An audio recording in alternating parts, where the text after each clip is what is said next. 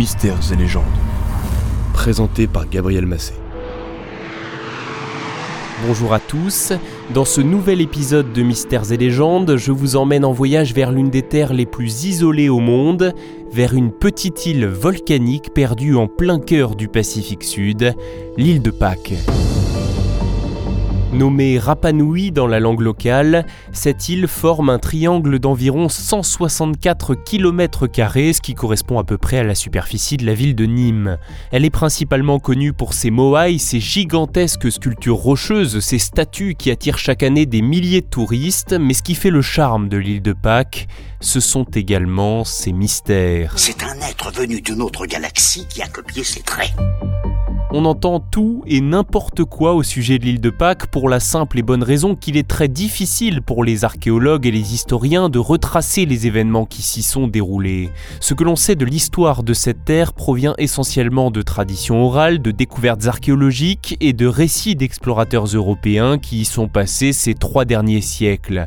Le premier d'entre eux est un navigateur néerlandais, il s'appelait Jacob Rogenven et comme il a posé le pied sur cette île le 5 avril 1720, le jour de Pâques, il l'a nommé l'île de Pâques.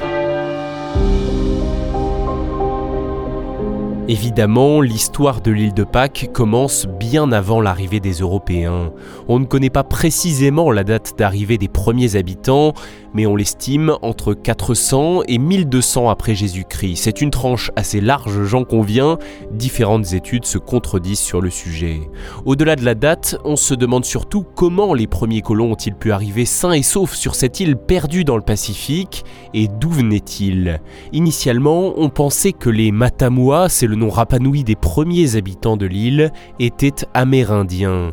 Toutefois, une analyse ADN a démontré que ce peuple venait en fait de l'autre côté de l'océan qu'il était d'origine polynésienne. Les Matamoa ont certainement voyagé à bord de pirogues ou de radeaux depuis les îles Marquises, éloignées de plus de 3200 km, ou bien d'îles plus proches qui auraient aussi bien pu servir de point d'étape comme Mangareva et Pitcairn, situées respectivement à 2600 et 2000 km de l'île de Pâques. En 1999, un anthropologue hawaïen a prouvé qu'un tel périple était possible.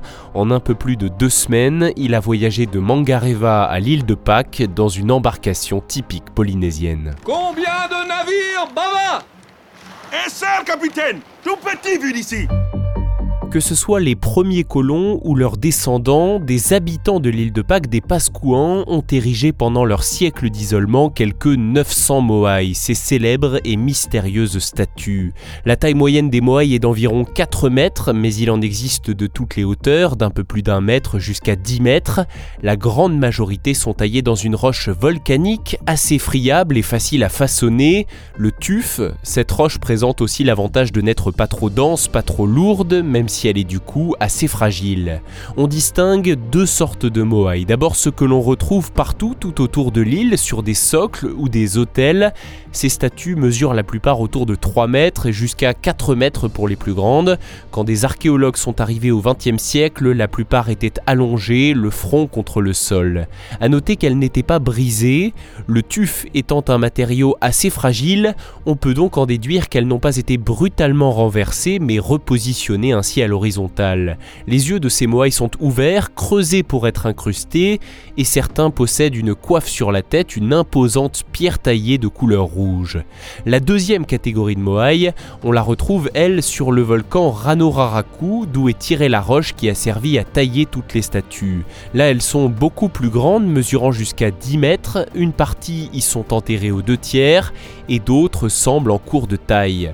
Ces moaïs ont quant à eux des yeux en biseau et ils sont trop fins pour qu'une coiffe ne tienne sur leur tête. Ces gigantesques moai, oh quelle splendeur L'un des principaux mystères qui entourent la création de ces incroyables statues, c'est la manière dont elles ont été déplacées de la carrière jusqu'à leur emplacement. En 1772 déjà, lors de son passage sur l'île de Pâques, le capitaine James Cook s'est étonné de cette prouesse. Il a écrit nous avions peine à concevoir comment ces insulaires, dépourvus de moyens mécaniques, ont pu élever ces personnages stupéfiants et en outre leur placer sur la tête une grosse pierre cylindrique. En effet, c'est une vraie question. Comment les Pascouans ont-ils fait pour déplacer et dresser ces statues? Il y en a partout sur l'île, certaines à près de 20 km du volcan carrière Ranoraraku. On lit parfois que c'est l'œuvre d'extraterrestres ou d'une ancienne civilisation évoluée. Nous n'avons aucune preuve qui vienne confirmer ces théories, et au contraire de nombreux éléments les rendent très peu probables, à commencer par la fragilité du tuf. Il existe en fait aujourd'hui trois hypothèses principales qui pourraient expliquer la façon dont les Pascouans ont déplacé les Moai. La première est qu'une fois taillés, ils ont été couchés sur le sol et transportés sur des sortes de traîneaux roulant sur des rondins de bois. Une fois arrivés sur place, les statues étaient alors simplement dressées. La mise en pratique de cette théorie a démontré que la technique était réalisable mais très coûteuse en ressources naturelles. Comme on sait que l'île a subi un déboisement massif, qui aurait d'ailleurs considérablement compliqué la vie des habitants, c'est donc une hypothèse que l'on peut qualifier de probable. La deuxième théorie l'est tout autant et elle se fonde sur les traditions orales des insulaires. Il raconte que les Moai marchaient eux-mêmes jusqu'à leur emplacement. Il pourrait n'y avoir rien de magique à cela, il est possible que les Moai aient été déplacés debout, à la verticale, dès la sortie de la carrière. Les statues auraient été tirées de part et d'autre avec des cordes pour les faire se dandiner, un peu de la même façon qu'on déplace un réfrigérateur lors d'un déménagement. Deux professeurs en anthropologie, Terry Hunt et Carl Lippo, ont testé cette technique en 2011.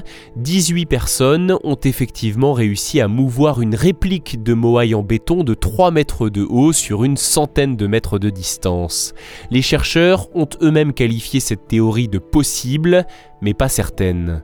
Cette hypothèse est largement remise en cause par l'archéologue belge Nicolas Coe, grand spécialiste de l'île de Pâques.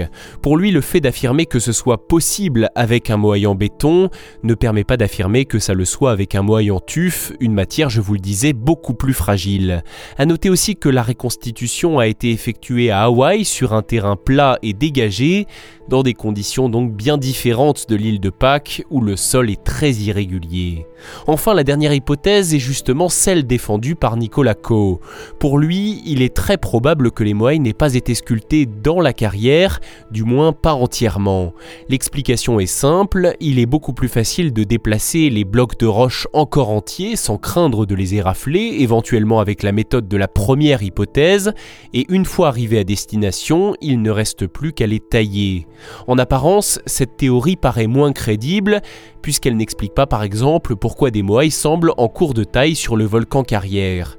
Pour l'archéologue belge, c'est qu'il ne s'agit pas du même type de Moai. Les premiers que l'on retrouve tout autour de l'île pourraient avoir été sculptés d'abord, puis au fil des siècles, la pratique a ensuite évolué, des moaïs différents, plus grands et plus fins ont été taillés, certains ont été partiellement enterrés jusqu'à la taille autour du volcan, d'autres ont été sculptés directement sur les flancs de ce volcan carrière, nous laissant supposer, peut-être à tort, qu'il n'avait jamais été terminé. C'est assez inattendu.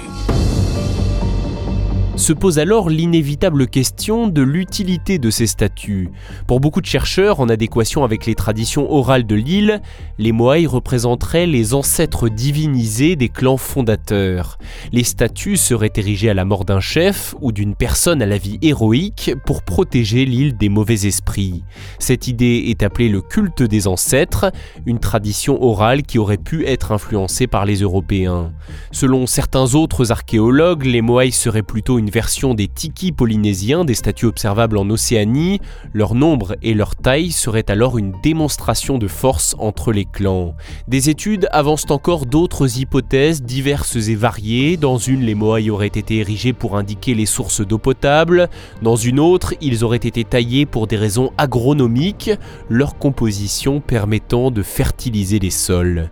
Soyons francs, la théorie la plus convaincante est celle de statues liées à un culte pratiqué par les habitants de l'île pour l'archéologue Nicolas Coe, ce culte pourrait même avoir évolué au fil des siècles. Dans un premier temps, les Moai étaient dressés en bord de mer, puis plus tard, l'ancienne carrière serait devenue en elle-même un lieu cultuel. Le volcan aurait été transformé en une sorte de sanctuaire. Je vais prier pour toi. Cette idée d'une croyance liée aux Moai nous permet aussi de comprendre pourquoi les Pascouans n'en érigeaient déjà plus, ou presque plus, lorsque les premiers Européens ont posé le pied sur l'île. Selon des récits d'explorateurs du XVIIIe siècle, on sait que la civilisation était alors dévouée à un autre culte, celui de Makemake, l'homme-oiseau. Pour le célébrer, une compétition se déroulait chaque année entre les représentants des tribus. Ils devaient rallier à la nage un îlot situé à 2 km. Les participants devaient récupérer et ramener intact un œuf de sterne, un oiseau marin. Chaque représentant se postait devant un nid, attendant la ponte. Ils attendaient en fait que le dieu Makemake fasse son choix pour désigner le grand gagnant car celui qui récupérait son œuf en premier et le ramenait devenait ainsi l'homme-oiseau, ce qui signifiait que pendant une année, il était l'arbitre des conflits entre les clans insulaires. Ce culte a disparu progressivement avec la christianisation des habitants de l'île de Pâques. L'arrivée des Européens a évidemment bouleversé les traditions et la vie des Pascouans. Non seulement les cultes ont disparu, mais de nouvelles maladies se sont aussi répandues, et le pays est passé de main en main jusqu'à devenir une possession chilienne en 1888. Dans Introduction à la connaissance de l'île de Pâques, l'anthropologue Alfred Métro explique comment la population serait passée de 2500 habitants à seulement une centaine en un siècle et demi. Déjà une partie des Pascouans ont été réduits en esclavage, d'autres ont été massacrés, et les maladies apportées par les étrangers ont fait le reste. Une partie de la mémoire collective et des traditions de l'île de Pâques se sont ainsi éteintes pour toujours. Dommage. pour espérer lever un jour le voile sur ces mystères qui entourent cette île, son peuple, ses Moaïs, il ne nous reste plus que quelques écrits. Il s'agit de tablettes en bois découvertes en 1864 elles sont gravées de symboles appelés des rongo-rongo, qui ressemblent soit à des animaux, soit à des plantes, soit à des formes géométriques difficiles à interpréter. Cette écriture n'est comparable à aucune autre et personne n'a jamais réussi à la déchiffrer. Cette tâche est d'autant plus complexe qu'il n'existe sur Terre, à notre connaissance, que 26 objets sur lesquels sont gravés des rongo-rongo. Peut-être qu'un jour, éventuellement grâce au progrès de l'informatique, nous parviendrons à traduire ces tablettes. Il ne nous reste plus alors qu'à espérer que nous ne serons pas déçus par ce qu'elles contiennent. Impossible d'être certain qu'il ne s'agit pas uniquement de banales recettes de cuisine. On ne peut pas non plus exclure qu'elles sont peut-être la clé pour percer certains des nombreux mystères de l'île de Pâques. Merci d'avoir écouté cet épisode, le fruit d'un long travail de recherche et d'écriture, réalisé à la fois par Julia Masloumides et moi-même Gabriel Massé. Il est évident qu'il est impossible de faire le tour de ce sujet en une douzaine de minutes, nous espérons tout de même vous avoir passionné. Si ce podcast vous a plu, n'hésitez pas à vous abonner à la chaîne Mystères et Légendes en activant les notifications et à déposer dès maintenant 5 étoiles, un j'aime, un cœur et un bon commentaire. Il ne me reste plus qu'à vous dire à très bientôt. Dans quelques semaines, je vous raconterai une nouvelle histoire incroyable, celle du terrible Barbe Bleue.